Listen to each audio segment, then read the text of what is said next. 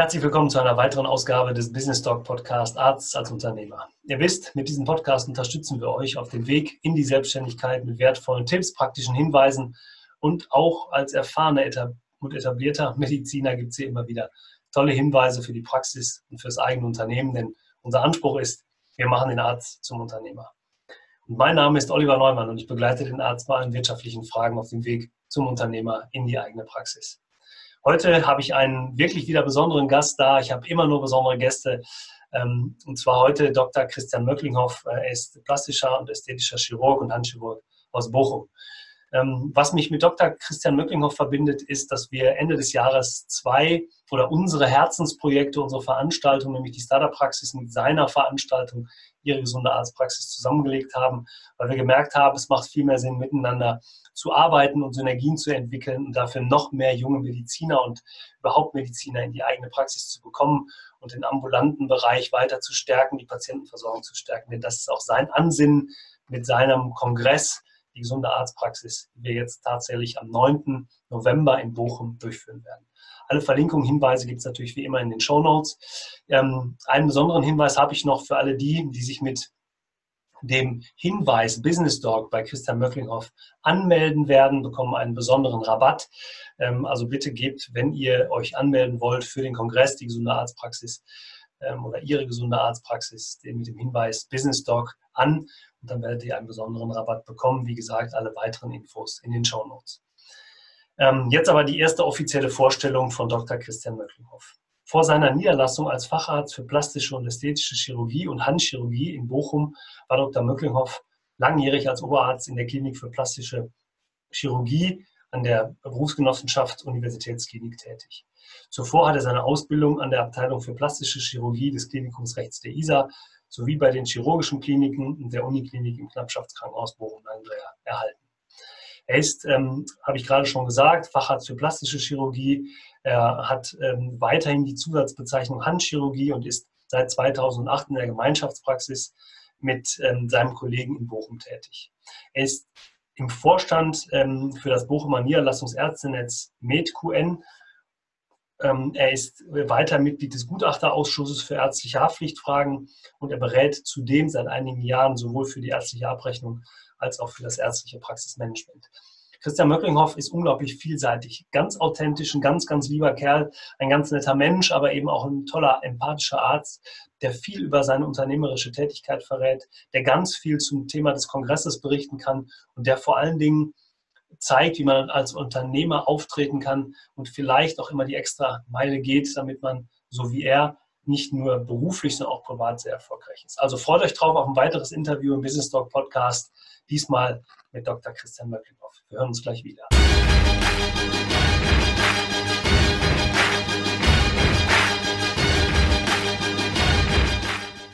Ja, herzlich willkommen zurück im Business Talk Podcast. Ich äh, freue mich ganz besonders, heute einen weiteren Interviewgast für die Erfolgsgeschichten Praxis begrüßen zu können, Herr Dr. Christian Möcklinghoff. Christian, herzliche Grüße nach Bochum zunächst. Ähm, und äh, wir steigen einfach mal ein ähm, in die, mit der berühmten Einstiegsfrage, wer ist Dr. Christian Möcklinghoff? Was macht er beruflich und privat mit eigenen Worten? Ja, vielen Dank, dass ich dabei sein darf. Ich finde das Format spannend. Ähm, kommen wir später noch zu, zu meiner Person. Ich bin niedergelassener plastischer, ästhetischer Chirurg und Handchirurg in Bochum in einer Gemeinschaftspraxis mit einem Kompagnon nach einer langjährigen Kliniktätigkeit, wie das ja bei allen unseren Kollegen in der Weiterbildung so ist, ähm, dann 4 2008 niedergelassen und hier jetzt ähm, in erster Linie in der operativen Handchirurgie unterwegs. Das heißt, ähm, sehr, sehr viele Handerkrankungen, die bei uns hier seit 4 2008 ähm, operiert werden. Mhm. Das ist so mein tägliches Geschäft. Du bist in der Gemeinschaftspraxis mit einem Kollegen. Wie ist es dazu gekommen? Wolltest du das immer schon machen oder warst du eigentlich derjenige, der gerne auch alleine unterwegs ist? Das ist eine ganz spannende Frage, die du da stellst, als dass ähm, es eigentlich ganz anders geplant war. Mhm. Ähm, es ist so, dass äh, in den Köpfen vieler Ärzte in der Weiterbildung in den Krankenhäusern jetzt die Niederlassung nicht unbedingt äh, auf der Tagesordnung ganz oben steht, sodass äh, ich ursprünglich mal in meiner Weiterbildungszeit zum Facharzt auch darüber nachgedacht habe, ob man dann später mal in irgendeinem kleinen Krankenhaus eine mhm. kleine, überschaubare Abteilung dann möglicherweise dann als Chefarzt führt oder Abteilungsleiter führt. Ähm, die Niederlassungskomponente die ist äh, als Gedanke zufällig entstanden, ähm, weil ich im Gespräch mit einer anderen Praxis war, um dort hineinzurutschen und äh, möglicherweise dann irgendwann die Nachfolge anzutreten. Mhm. Derzeit kam aber dann in dieser Praxis hier, wurde ein, einer der beiden Kassensitze in dieser Zweierpraxis hier vakant durch ähm, einen sehr unglücklichen Todesfall des damaligen Seniorkollegen und dann bin ich hier letztlich dann ähm, hineingerutscht. Mhm. Ja, und jetzt bin ich niedergelassen. Ja. Ja, das ist ja eigentlich immer ganz spannend. Deshalb stelle ich auch diese Fragen immer, ähm, um mal zu sehen, wie ist die Historie tatsächlich und wie kommt man in die eigene Praxis. Ähm, vielleicht noch mal zwei, drei Sätze privat. Du lebst in Bochum, bist äh, verheiratet. Äh, was machst du sportlich? Bist du äh, engagiert? Was, was tust du so?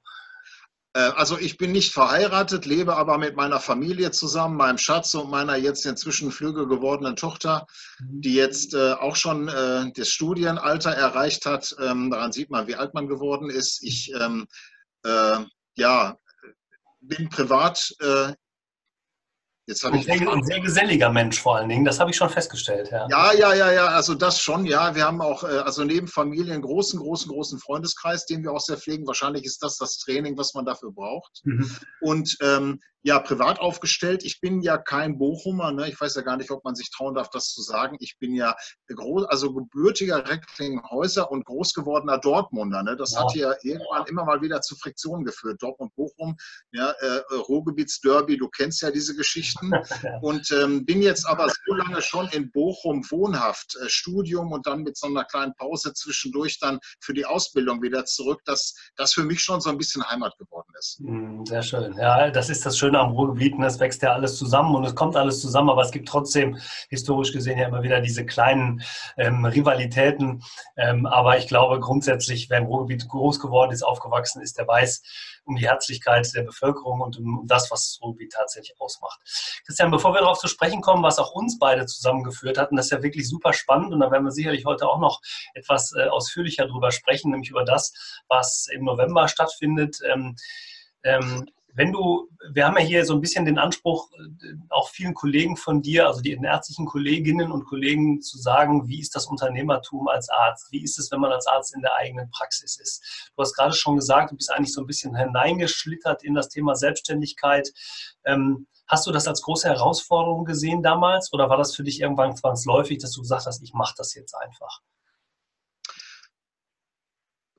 Das ist eine sehr komplexe Frage. Ich weiß jetzt nicht, wie viel Zeit wir in diesem Videolog haben. Ähm, also, prinzipiell hatte ich nicht so richtig Ahnung, was da auf mich zukommt. Mhm. Ähm, und in der Niederlassung muss man im Prinzip zwei große Schienen unterscheiden. Die eine Schiene ist, dass man in ein gemachtes Nest fällt, in das man sich einkauft und ähm, dann einen Senior-Kollegen an der Hand hat, über den man quasi dann schrittweise das, was es zu tun gibt, dann irgendwie lernt, bis man irgendwann das Gefühl hat, ich habe das jetzt alles auch auf dem Schirm. Mhm. Äh, gemachte, äh, funktionierende, seit Jahren etablierte Praxis. Äh, ich bin reingekommen und habe halt vom ersten Tag eben die Sprechstunde voll gehabt. Das war ähm, eine sehr komfortable Form der Niederlassung und das ist ja auch nicht der Standard. Mhm. Das heißt, dass in dieser Situation, in der ich damals gewesen bin, ich in die Praxis gekommen bin und habe erzählt bekommen, so jetzt mach mal das und das und das ist gut, wenn du es so machst und so das funktioniert das auch ganz prima. Die andere Alternative ist immer, wenn man tatsächlich das Bedürfnis hat, sich niederzulassen, etwas Eigenes aufbauen will und möchte, und dann vor den, äh, wirklich vor diesen Riesenfragenkomplex kommt, ähm, was brauche ich denn dafür alles, wie muss ich mir das zusammen? Das ist eine Riesenarbeit und natürlich dann auch ein unternehmerisches Wagnis. Mhm. Wagnis dadurch, dass man in der Regel sehr viel Geld in die Hand nehmen muss und Wagnis dadurch, dass man jetzt über das Studium oder über die Facharztweiterbildung oder über irgendwelche strukturierten Weiterbildungen neben der Facharztweiterbildung in der Klinik darauf nicht vorbereitet wird. Mhm. Also Zumindest in meinem Jahrgang nicht.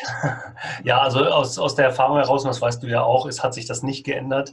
Und viele Kolleginnen gehen, stehen vor den gleichen Herausforderungen wie du, als du dich seinerzeit niedergelassen hast. Trotzdem hast du ja, du hast vielleicht jetzt kein Problem mit Patienten gehabt, weil du hast gesagt, die Bude war voll, die Sprechstunde war voll, du konntest von vornherein weiterarbeiten. Aber du hattest ja andere Voraussetzungen. Also andere Voraussetzungen in Folge von ähm, Mitarbeitern, die du natürlich handeln musstest. Du warst plötzlich Chef. Also auch das ist ja für viele eine Herausforderung, einfach mal mal ähm, jemanden plötzlich eine klare Ansage zu machen in Richtung, wo, wie will ich denn als Chef auch wahrgenommen werden? Ähm, bist du da reingewachsen? Hast du vielleicht einen Mentor gehabt, der dir da geholfen hat? Also sprich einen Praxispartner? Also der also wir haben da in der, in der Adressierung der Mitarbeiter im Prinzip da schon einen gemeinsamen Stil, aber jeder Mensch ist halt individuell und anders. Mhm. So ist, äh, wenn ich jetzt den Satz zu einer Mitarbeiterin sage, ähm, ich finde, das hast du jetzt, äh, also wir duzen uns hier in der Praxis, das hast du jetzt echt blöd gemacht und das macht mir mehr Arbeit, als dass es mir hilft kommt das vielleicht ganz anders rüber, als wenn mein Kollege diesen Satz mitteilen würde. Aus diesem Grunde ist ähm, ähm ein, der, ein Führungsstil zu finden, in erster Linie in erster Linie von den eigenen emotionalen Skills abhängig. Mhm. Darüber hinaus, und das setzt, das, das pufft sich dem Ganzen dann so auf, kommt dann eben die Philosophie, wie will ich mit dem Team umgehen, welchen Führungsstil will man etablieren. Und da muss man sagen, ist bei vielen, entwickelt sich das bei vielen Ärzten eher intuitiv und unstrukturiert, vielleicht auch jetzt, ohne dass man sich das aussucht, sondern man folgt dann im, im Prinzip seiner eigenen, seiner eigenen Wesensart. Mhm. Ähm, kann dann aber eben sehr schön auch mal lernen. Ich habe da jetzt letzt ein ganz tolles Kommunikationsseminar zu gehabt, ähm, dass man das auch tatsächlich sehr strukturiert angehen kann. Ja, aber auch da gibt es natürlich unterschiedliche Menschentypen, wie du es gerade schon gesagt hast. Aber ein Learning ist schon wieder sehr interessant, dass du dich von dir aus jetzt nicht nur in fachlichen Dingen weiterbildest, also die Qualifikation verbessert, deine Expertise verbessert, sondern du hast gerade gesagt, ich besuche Seminare, höre mir Dinge an zum Thema Kommunikation, Mitarbeiterfortbildung und so weiter. Hältst du das für, eine wichtige, für einen wichtigen Skill, den man als Unternehmer auch haben muss, nämlich auch Dinge zu lernen, die ich vielleicht bis jetzt nicht konnte?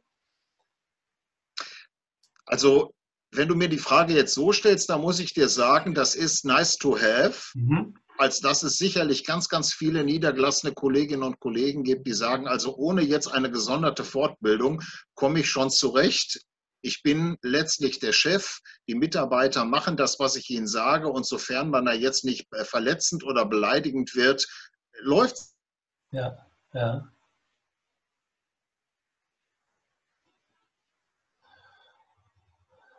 fehlende geringere Wertschätzung da ist, oder ob jetzt ähm, die Mitarbeiter dadurch, dass sie äh, angezählt werden, äh, diesen Frust oder diese, diese Anspannung an die Patienten weitergeben und somit quasi der ganze Brunnen so ein bisschen vergiftet wird. Ähm, mit guter Kommunikation, Klammer auf, auch das lernt man natürlich im Rahmen unserer Medizinerausbildung nicht, nicht mhm. standardmäßig, mhm. ähm, fluppt es besser. Mhm. Ähm, aber äh, wenn ich das jetzt mal aufgreife, du hast gerade gesagt, ja, einige Kollegen sagen, Mensch, das läuft auch so, ich übernehme das jetzt mal und ich mache das einfach so weiter und es lübt schon irgendwie. Aber das ist ja ein großer Unterschied zwischen dem, es läuft irgendwie oder ich möchte mich in meiner Praxis auch ähm, ähm, entwickeln. Ich möchte vielleicht meine, mein, mein Personal Branding, nenne ich es mal, daraus machen. Ich möchte gerne der Praxis meinen Stempel aufgeben. Also, dass die Patienten irgendwann tatsächlich sagen, ich gehe nicht einfach zum Handchirurgen oder ich gehe nicht zum plastischen Chirurgen, sondern wenn ich dahin will, dann gehe ich zu Dr. Christian Möcklinghoff und in diese Praxis, weil das ist mir ganz viel wert, weil die Mitarbeiter sind freundlich, ich bekomme da Termine, ich werde vernünftig behandelt, ich ich verstehe mich dann nicht nur als Patient und durchlaufender Posten, sondern ich werde als Mensch auch wahrgenommen. Das ist ja ein großer Unterschied. Und deshalb glaube ich, und das beweist du ja mit dem, was du tust, und dann schließen wir vielleicht jetzt den Kreis, den wir ganz anfangs mal aufgemacht haben. Du bist ja auch bemüht, das anderen Kollegen beizubringen, wäre jetzt ein bisschen viel, aber äh, die Möglichkeiten zu geben, sich genau diese Skills anzueignen. Also von daher glaube ich, ja, ja, ja, ist wertvoll, also, den nächsten Schritt zu gehen. Ja, das, das, das eignet sich. Ne? Hm. Hm.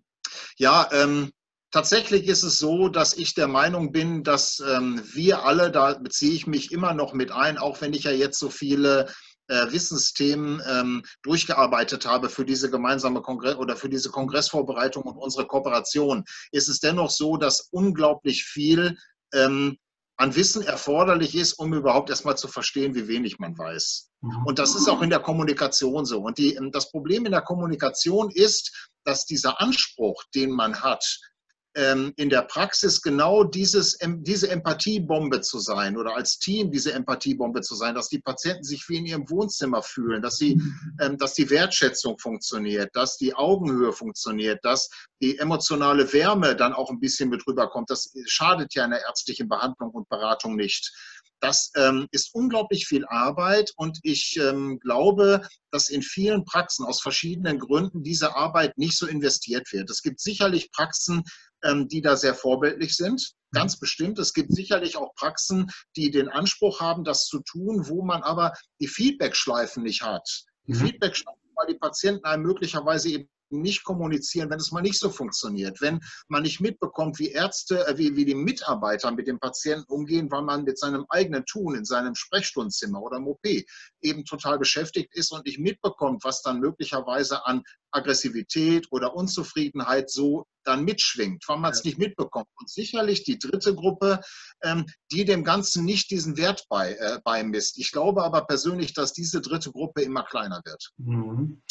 Wenn du jetzt ähm, sagst, ähm, die Wertschätzung äh, Patienten, Wertschätzung Kollegen und so weiter, nutzt du da etwas? Kannst du da ein Beispiel geben? Also bist du, gehst du aktiv auf Patienten zu? Befragst du deine Patienten, Zufriedenheit und so weiter? Oder wie, wie handelt ihr das?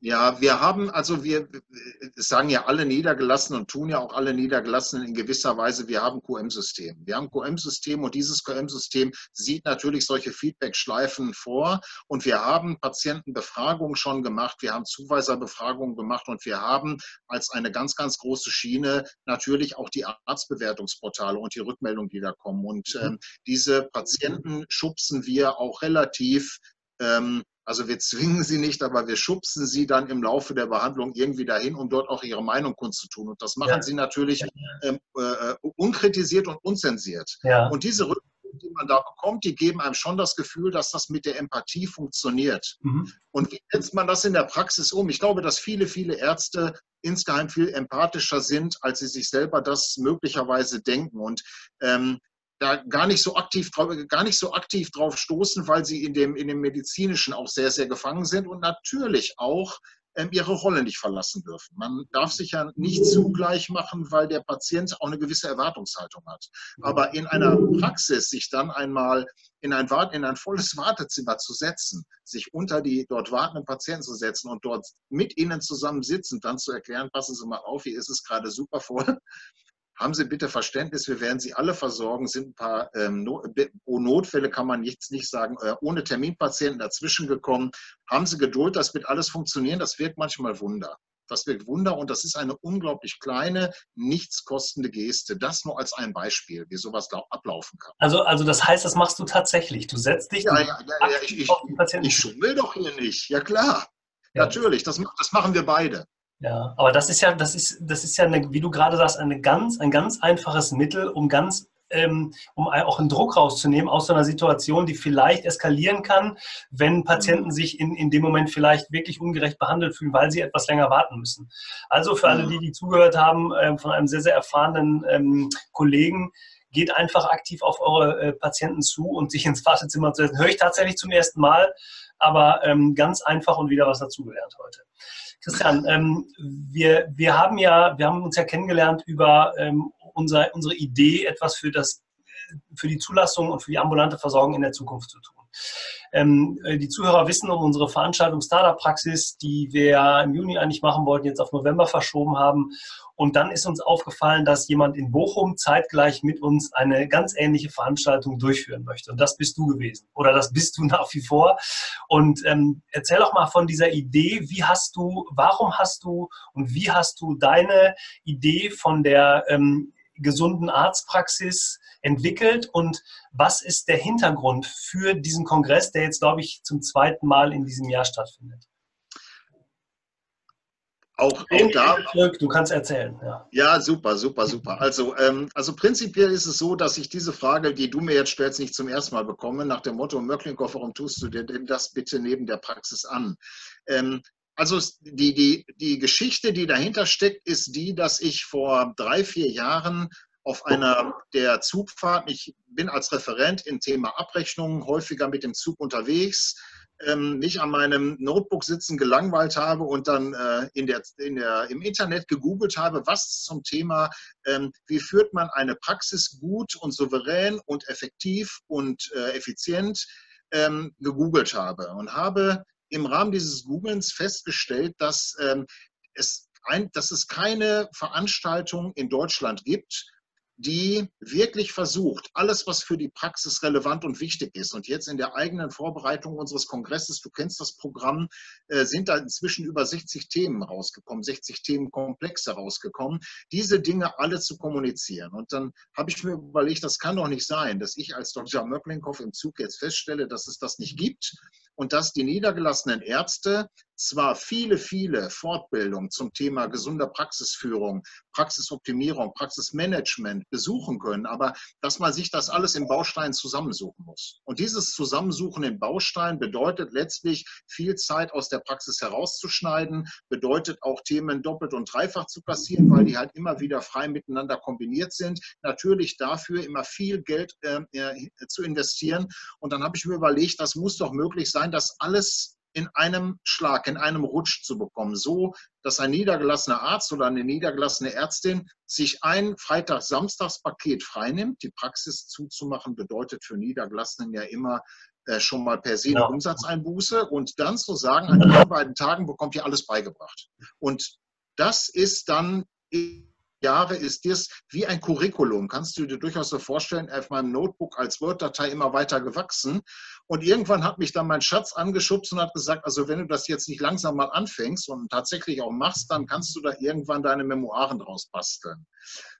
Hat sie recht gehabt. Und daraus hin, und deswegen ist es kein zweiter Kongress, habe ich im letzten November hier in Bochum ein, äh, so ein Pilotseminar draus gemacht. Mit einer kleineren Themenauswahl, aber dem gleichen A bis Z-Konzept und habe das mit äh, voll ausverkauft mit 45 ärztlichen äh, und ähm, Teilnehmern und Teilnehmerinnen ähm, absolviert, habe sehr, sehr gutes Feedback bekommen und dann entschieden, ich bastle einen Kongress draus. Okay. Und der ist eben jetzt im November diesen Jahres. Ja.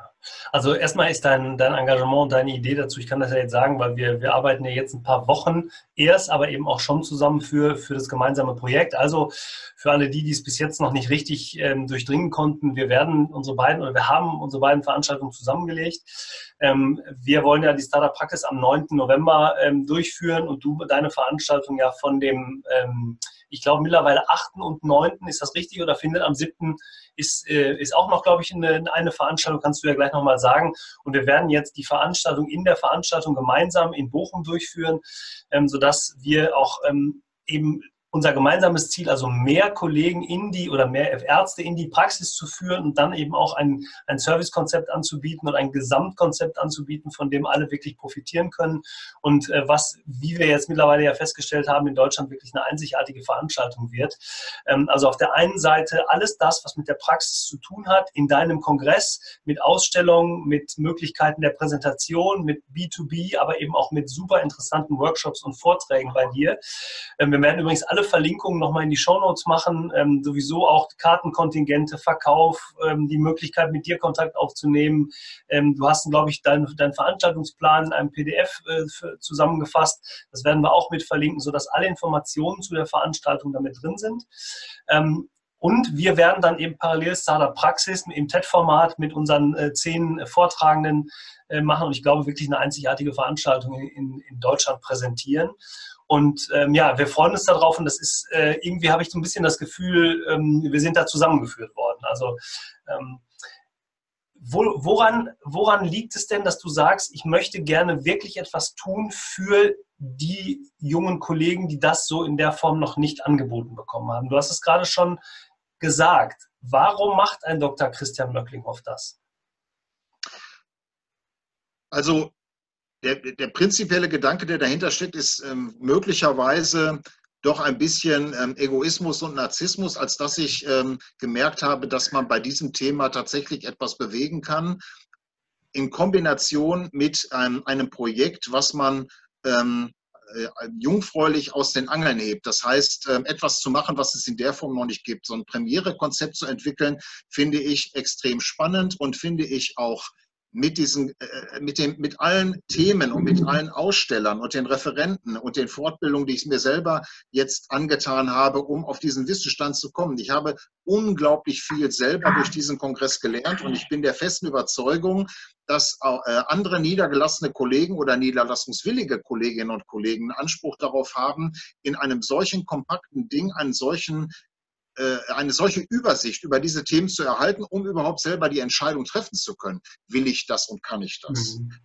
Ist, ähm, ich sage das, das, man rudert in einem Boot, man ist in der Facharztweiterbildung und lässt sich dann so ein bisschen strömen. Möglicherweise hat man Paddel verloren oder beide Paddel verloren und äh, stößt dann irgendwo ans Ufer und steigt dann irgendwie aus. So kommt mir das alles so ein bisschen vor.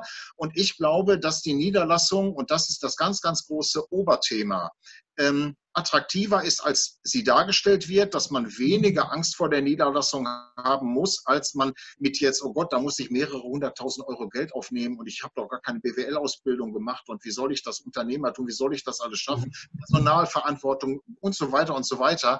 Das ist alles kein Zauberwerk und das soll dieser Kongress kommunizieren. Der spricht ja eben, und deswegen ist unser, unsere Kooperation tatsächlich mehr als eine Synergie. Er spricht sowohl die Niederlassungswilligen als auch eben die Niedergelassenen an, die in ihrer Praxis sitzen, vielleicht auch so ein bisschen über die Jahre in die Betriebsblindheit gerutscht sind oder nicht die Möglichkeiten hatten, auf aktuellem Stand zu bleiben, um mhm. eben zu zeigen, so, das ist jetzt State of the Art. Bin ich noch fit mit dem, was ich brauche oder nicht? Darüber mhm. hinaus haben wir eben in diesen Kongress integriert eine, eine MFA-Fortbildung für, für die Praxisteams über zwei Tage, auch mit so einem Hammerprogramm, so einer Druckbetankung von 15 oder 16 Themengebieten. Und darüber hinaus das äh, habe ich dir ja schon kommuniziert. Das ist eine ganz neue Idee, die ist vier Wochen alt. Haben wir auch Kontakt aufgenommen mit mehreren Medizinfachschaften und dem BVMD, also dem Bundesverband der medizinischen Fachschaften, und möchten auf dem Kongress das Thema Niederlassung als Plan B zur Klinikkarriere bis 67 auch Medizinstudenten der klinischen Semester beibringen. Also das ist jetzt, hat sehr viele Ebenen bekommen. Ja, das ist super. Das ist ja genau der Ansatz und deshalb freue ich mich wirklich ta tatsächlich auch so über diese Kooperation. Und ähm, wir, wir haben ja auch gesagt, wir wollen fürs nächste Jahr dann noch enger zusammenrücken und mal gucken, was wir im nächsten Jahr daraus machen können. Wir haben uns einfach in diesem Jahr zu spät getroffen. Aber ähm, das ist zum Beispiel ja ein Ansatz, den die, dieses Thema junge Mediziner, also Medizinstudenten beziehungsweise Ärzte in der Facharztausbildung auch schon rechtzeitig zu erreichen und deutlich zu machen, dass das Thema Niederlassung, so wie du es gerade ja beschrieben hast, wirklich jetzt kein, ähm, kein Hexenwerk ist, kein unglaublich hohes Risiko. Wir, wir gehen mittlerweile dazu über, auch in der Beratung mal so einen, so einen Vergleich zu machen. Karriererechner nennen wir das. Also inwieweit, was habe ich denn, ähm, wenn ich die nächsten, ich sag mal, 10, 15, 20, 25 Jahre in meiner Karriere weitermache oder wie kann ich das parallel mal berechnen, wenn ich vielleicht ähm, den Durchschnitt aller, aller Fachärzte nehme mit in der Facharztgruppe, in der ich mich befinde und einfach mal die Möglichkeit aufzeige, was kann ich denn da tun, uns auch am Zahlen mal zu belegen. Glaubst du, dass es notwendig ist, dass schon in der Ausbildung der Mediziner ein solcher ja, ich sag mal, Teilsemesterabschnitt, ein, ein Ausbildungs- oder eine Möglichkeit gibt, mehr zum Thema Niederlassung zu erfahren. Sollte das in die Ausbildung der Mediziner rein?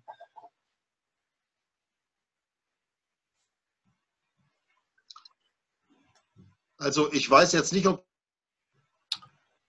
Ja, wir haben einen kleinen Hänger gerade, aber. Aber ähm, um deine Frage zu beantworten, unbedingt gehört es. Hörst du mich jetzt wieder? Super.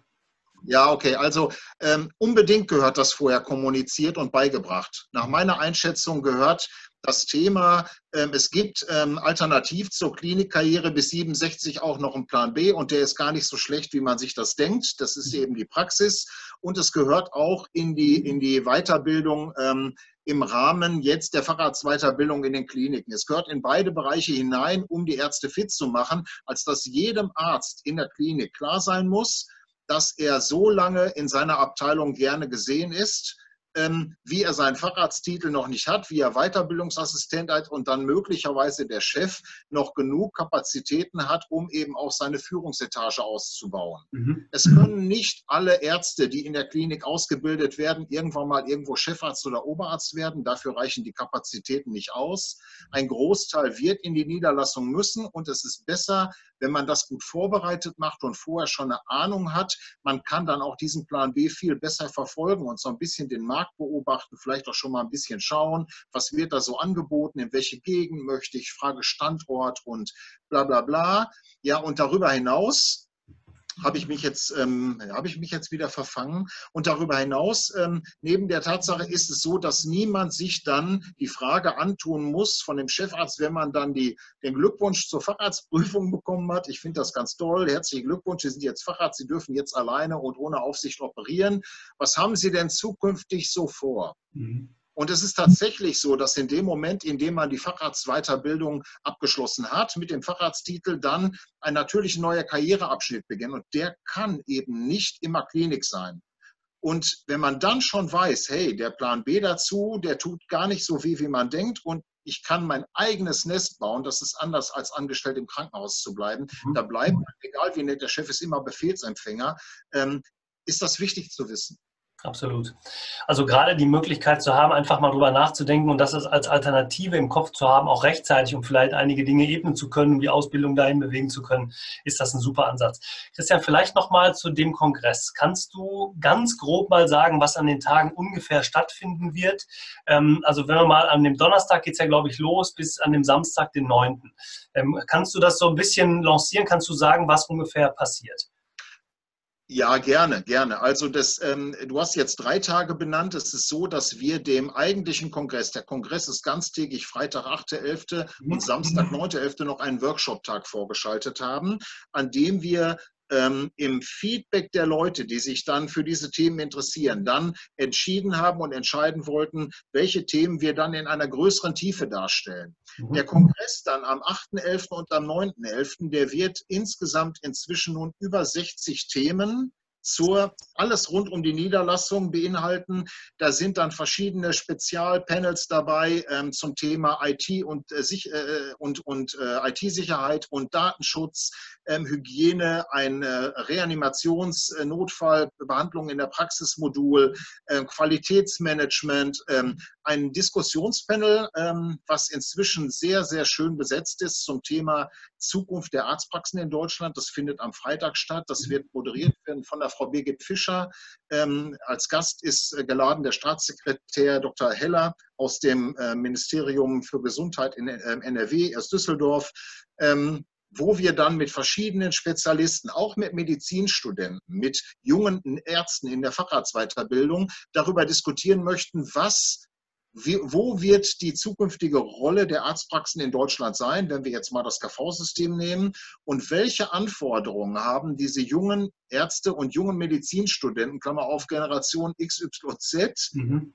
ähm, an eine Niederlassung, um das überhaupt als einen für sie attraktiven Plan zu haben? Denn dass ich das schön finde, ist gut und schön, aber ich habe ein ganz anderes Lebenszeitmodell gelebt und ähm, kann aus diesem Grunde jetzt mit dieser Work-Life-Balance einfach nicht mithalten, die aktuell äh, Wunsch ist und die natürlich auch umgesetzt werden soll. Mhm. Diese Geschichten. Darüber, darüber hinaus ähm, eben noch eine Fachausstellung, auf die bin ich inzwischen auch sehr stolz von, glaube ich, inzwischen über 100 Ständen an, äh, verteilt über die beiden mhm. Tage damit eben zu möglichst jedem Thema auf dem Kongress auch ähm, ein Ansprechpartner in der Ausstellung ist, wo man sich dann nochmal nachträglich schlau machen kann. Ja. Ähm, an dem Samstag, kannst du sagen, was an dem Samstag stattfinden wird? Ja, am Samstag, ähm, ja, am Samstag ist, läuft äh, das reguläre Programm zum Kongress auf zwei, in zwei Vortragssälen. Mhm. Darüber hinaus ist am Samstag ja in wunderbarer Weise ähm, euer Start-up Praxis in einem großen Saal. Die haben da entsprechend die Räumlichkeiten und die Vortragssäle ähm, schön aufteilen können, erfreulicherweise. Mhm. Darüber hinaus noch in einem, äh, an einem anderen Saal eben den, das äh, zweite Tagesprogramm für die MFA-Fortbildung.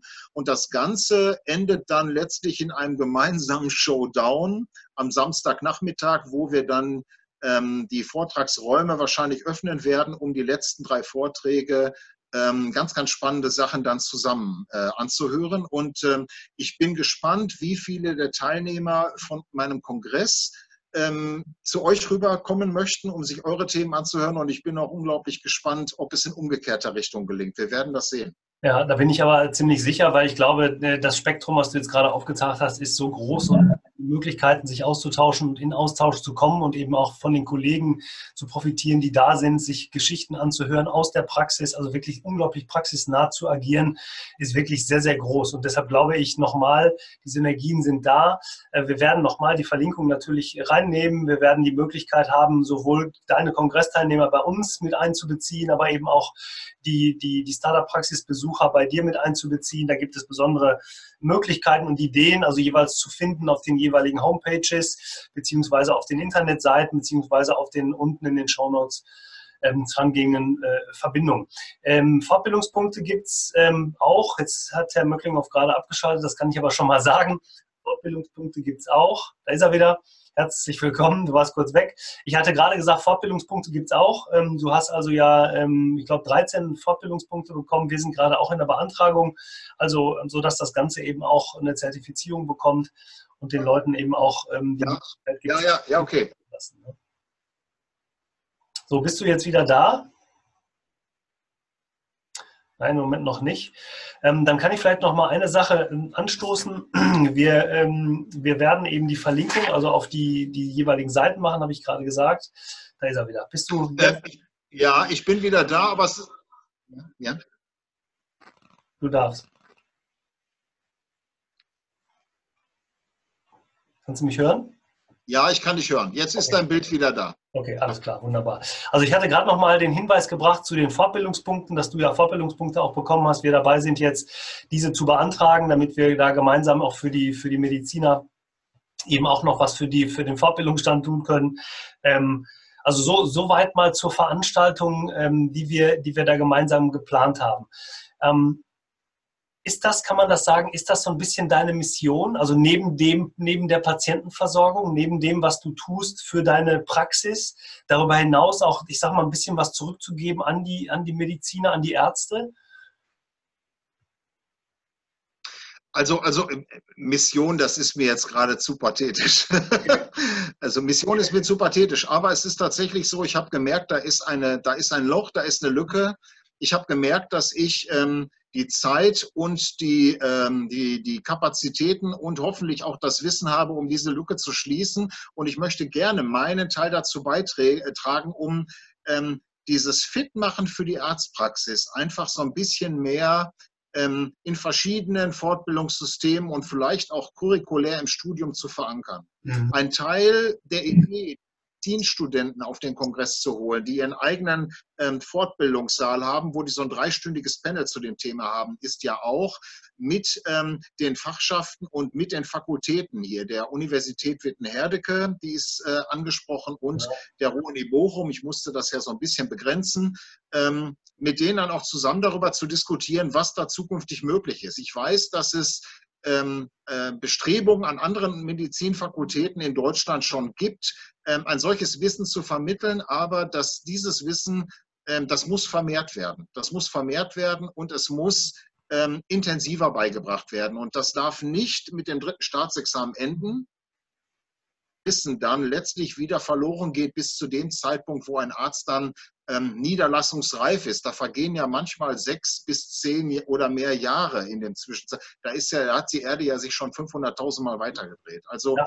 ähm, da ist viel zu tun. Eine Mission würde ich das jetzt nicht nennen, aber es macht unglaublich Spaß. Ja auch wenn du es nicht Mission nennst, ich würde gerne bei dem, lass es uns sagen, das ist ein großes Projekt von dir, weil ich glaube einfach, wenn man, wenn man dich jetzt kennengelernt hat und auch in dem kurzen Interview bis jetzt, wird schon ziemlich deutlich, welche Leidenschaft wirklich dahinter liegt. Denn es ist ja kein monetärer Grund, du machst es ja nicht, um Geld zu verdienen, sondern du machst es ja, um etwas weiterzugeben. Ist das ein Teil deines Verständnisses vom Unternehmersein, ähm, dass ich sage, ich gehe vielleicht immer die Extrameile, ich mache ein bisschen was mehr und ähm, deshalb bin ich auch vielleicht aus deiner Sicht erfolgreich? Wieder so eine schwere Frage. Ne? Es ist ein Teil, ja, das ist, es ist ein Teil Unternehmertum, völlig richtig. Es ist ein Teil Unternehmertum und es ist für mich ein schöner Gegenpol zu den Operationen, zum was in der Regel ein sehr handwerkliches Tun ist. Mhm.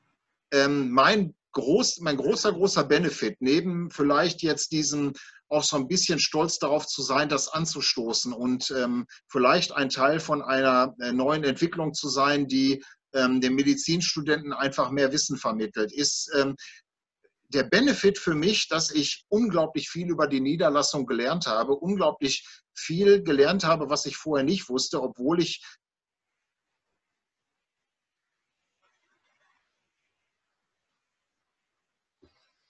betrifft ja dann auch Themen wie Betriebssicherheit, Arbeitsmedizin. Die ganzen, diese ganzen Randgebiete muss man ja letztlich auf der Kette haben. Begehungen, Wartungen, mhm. ähm, äh, bla bla bla, dieses, den ganzen Kram. Und das, die Leute, die ich jetzt auf dieser Kongressvorbereitung kennengelernt habe, die mir selber auch Wissen vermittelt haben, die jetzt als Kooperationspartner mhm. dabei sind ähm, und die Themen, die ich mir dann selber in Fortbildung jetzt abgeholt habe, ähm, ich habe mein, hab mein Wissen extrem vermehrt zu dem, was in der Praxis ähm, erforderlich ist. Das heißt, ich habe tatsächlich auch einen sehr eigenen, originären Unternehmerbenefit erlitten. Mhm.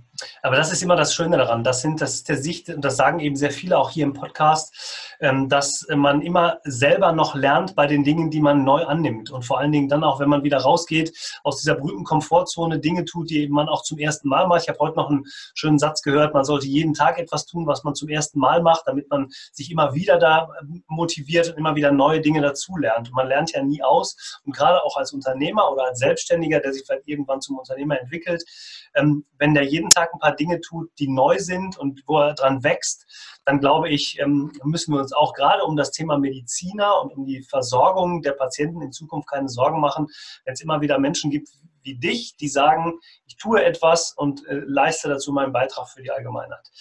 Ähm, ich würde ganz gerne zum Schluss, das mache ich, mache ich immer so, noch eine kurze Frage, kurze Antwortrunde mit dir machen, um einfach ähm, mal zu hören, was du zu den äh, Fragen äh, sagen kannst, die ich all meinen Hörern gestellt habe. Die Zukunft der Medizin. Wohin entwickelt sich die Medizin aus deiner Sicht in den nächsten fünf bis zehn Jahren? Die, die Medizin wird digitaler werden. Das ist das Erste, was mir zu diesem Thema einfällt. Ähm, auch jetzt in der Kongressvorbereitung ähm, gerade jetzt Professor Matusiewicz, den, mit dem ich da jetzt mehrfach konferiert habe, dem ich sehr interessiert folge. Ähm, KI wird ein Thema sein. Ähm, das Thema Robotik ist ja jetzt in bestimmten ähm, operativen Fachrichtungen immer schon ein Thema gewesen, aber ich glaube, dass die Digitalisierung jetzt gerade auch für den Praxisbereich ähm, immer größere Bedeutung gewinnt. Und wenn man jetzt schon vergleicht, wie zum heutigen Stand eine Praxis-IT konfiguriert und ausgestattet sein muss im Vergleich zu dem Moment, wo ich mich hier niedergelassen habe, das war ja vorsinnflutig, das war ja fast Commodore 64-Zeitalter. Ja? ja. Ähm, und man das einfach weiterdenkt, dann ist Digitalisierung ähm, Riesenthema. Riesenthema. Ich glaube, dass viele ärztliche Tätigkeiten nicht ersetzt werden können und dass es äh, wahrscheinlich noch Jahrhunderte brauchen wird, bis es eine KI gibt oder irgendwelche Roboter gibt, die ähm, alles übernehmen können, was bisher medizinisch oder ärztlich oder auch jetzt von den ähm, äh, Praxisangestellten gemacht wird. Aber das wird in den nächsten, das, das Wissen und die technischen Möglichkeiten, die werden eskalieren. Schön, dass du David Matusiewicz ansprichst. Der ist ja sowohl bei dir als auch bei, bei uns auf der Veranstaltung zweimal präsent. Ähm, und er war auch schon hier im Business Talk Podcast. Wir werden die Verlinkung mal da, dazu machen, weil das einfach ein super spannendes Thema ist und auch ein sehr, sehr wichtiges Thema für die Zukunft. Was bedeutet für dich das Thema Gesundheit? Ja, also mein Satz, ähm, der gilt für mich privat wie auch äh, für den Umgang mit meinem Patienten. Ohne Gesundheit ist alles nichts. Ne? Mhm. Das heißt, du kannst ähm, äh, du kannst dir alles Mögliche herbeiwünschen, du kannst dir alles herbeisehnen oder erarbeiten. In dem Moment, wo es gesundheitlich in die Grätsche geht, ähm, verliert alles andere an Wert. Das heißt, die Gesundheit ist tatsächlich für mich das höchste und auch in Euro nicht zu bemessende Gut. Deswegen ist das, äh, glaube ich, immer noch ähm, eine, eine Ehre in diesem Bereich als Arzt, in dieser, mit diesem ich, ja, mit, mit diesem Gut umgehen zu können. Und ähm, auch im privaten Bereich, das ist jetzt wieder die Frage des Unternehmers, kann man sich als Unternehmer und als Praxisarzt nur wünschen, dass man möglichst bis zum Eintritt der Rente so gesund bleibt, dass es einem dann nicht möglicherweise die, äh, das Unternehmertum verdirbt. Ne? Und am besten noch darüber hinaus, ne? also über Ja, selbstverständlich. Ähm, welche Eigenschaften sollte aus deiner Sicht ein Arzt als äh, ein, ich fange nochmal an, welche Eigenschaften sollte der Arzt, die Ärztin aus deiner Sicht als Unternehmer haben? Kritikfähigkeit und Analysefähigkeit. Ähm, das ist ja so, so ein klassisches QM-Tool. Ne? Das heißt, ähm, sich nicht nieder, also das Schlimmste, glaube ich, was in einer Praxis passieren kann, ist, dass man sich mit einem gewissen Wissensstand niederlässt und dadurch, dass man sich nicht weiterentwickelt, sich nicht den äh, Anforderungen so stellt, wie es sein muss, ähm, auf diesem Stand dann bis zur Rente stehen bleibt. Sowohl in seinen medizinischen ähm, Strategien und Behandlungskonzepten als auch eben im mitmenschlichen oder eben auch, sei es in der Praxisausstattung oder in der Mitarbeiterführung. Ähm, letztlich ist es unglaublich wichtig, dass man als Arzt, das ist ja ein Vorwurf, der vielen, der den niedergelassenen Ärzten häufig gemacht wird, sich nicht wie ein Zaunkönig verhält. Mhm. Der in seinem kleinen Reich natürlich der Alleinherrscher und der Prinzeps aller aller, ähm, aller Könige und Prinzen, Prinzen und Prinzessinnen ist, aber der letztlich im Gesamtgetriebe dann eben doch nur ein, als Kleinunternehmer fungiert und vielen externen Zwängen und Einflüssen unterworfen ist. Und in dem Moment, wo man dieses Zaunkönigtum nicht pflegt, sondern wirklich versucht, am Ball zu bleiben und zum Beispiel auf das Feedback eines Patienten, wenn Sie mal da in Ihrem Wartezimmer, da gucken Sie mal in der Ecke, das sieht aber da jetzt gar nicht so sauber aus, dann korrekt zu reagieren, mhm. mit der Reinigungskraft sprechen, dass die da irgendwie mit dem Stopp, mit dem Schwiegermuttertest drüber geht oder was auch immer. Das heißt, mhm. ganz klein Feedback zulassen, Feedback nicht als Beleidigung zu empfinden und sich weiterzuentwickeln. Ich glaube, das ist die für mich die wichtigste äh, Eigenschaft, die man in der Praxis haben muss. Okay. Ähm, Gibt es ein Buch, ein Film, das dich in der Vergangenheit besonders mitgerissen, motiviert oder erreicht hat, das du empfehlen kannst? Ähm, also, da, da, ich in letzter Zeit, also ich bin ja nicht so ein Belletristik-Fan, ne? ich bin ja mehr so der Sachbuch-Fan und ähm, habe in der, gebe ganz offen zu, dass ich in den letzten vier Jahren äh, viel Fachliteratur, aber wenig ähm, Fachbücher äh, ähm, gelesen habe. Das letzte, was ich allerdings jetzt vor meinem Urlaub in der Hand hatte, wieder in der Hand hatte, war Er ist wieder da. Oh. Ja, und das habe ich äh, mir wieder aus dem Regal geholt in Anbetracht der ja, politischen Entwicklung, die wir ja jetzt in Deutschland und auf der Welt ähm, in den letzten drei, vier Jahren so bemerken, seit 2015 ja eskalierend, mhm. äh, einfach äh, zu sehen, dass dieses Buch nichts an Aktualität eingebüßt hat seitdem. Ja. Also für alle, die es nicht kennen, ist eine, im Grunde das Buch dafür, was passiert, wenn Adolf Hitler im Jahr 2018 ist es, glaube ich, wieder aufwacht in Berlin und sich wundert, was mit der Welt passiert ist und er eigentlich seit, glaube ich, 1945 eingefroren oder wo auch immer irgendwo gewesen ist und die Welt nicht mehr versteht. Ein sehr, sehr lustiges, aber auch ähm, zum Nachdenken anregendes Buch. Ja, ich habe es auch schon mehrfach gelesen. Ähm, die, die, letzte Frage, gibt es jemanden, den du uns als Podcast-Gast für diesen Podcast empfehlen würdest? Gerne aus dem Bereich Medizin, muss aber nicht.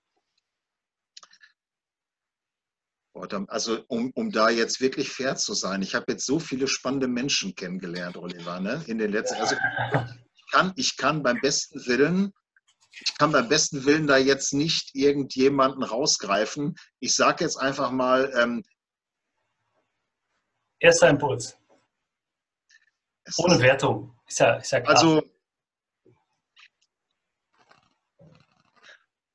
wenn du sie nicht schon gehabt hast, wären das äh, die beiden Damen von Denke Groß.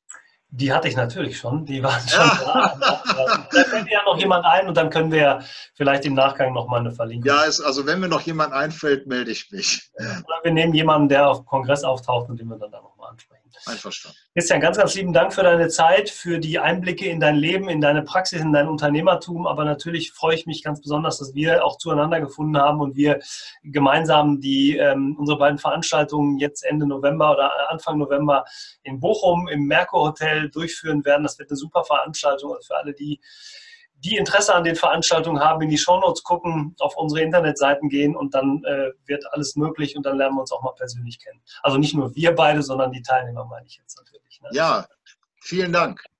Für alle die, die zugehört haben, zugeschaut haben, danke fürs Dabeisein. Denkt immer dran, äh, bleibt unternehmerisch und ähm, bewertet den Podcast bei iTunes, YouTube, äh, bei iTunes, YouTube oder Spotify, wo immer auch ihr hört, denn das ist wichtig für uns, um zu, zu sehen, ähm, wie wir mit dem Podcast weiterkommen, damit er bekannter wird und damit wir einfach noch mehr Menschen, Ärzte über das Thema Niederlassung informieren können.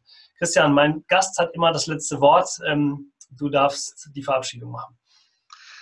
Ja, also ich danke dir, dass ich auf dieser Plattform da ähm, natürlich auch irgendwie über den Kongress etwas erzählen konnte, ihm vielleicht damit hab, äh, helfen können, ein bisschen bekannter zu machen, wie das bei allen Pilotprojekten so ist. Ähm, brauchen die zunächst einmal unglaublich viel Reichweite in dem ersten Jahr und ähm, ich freue mich über jeden, der jetzt deinen Podcast äh, ansieht oder anhört, ähm, der darüber darauf aufmerksam wird, dass wir eine hoffentlich extrem schöne gemeinsame Veranstaltung im November in Bochum gestrickt haben.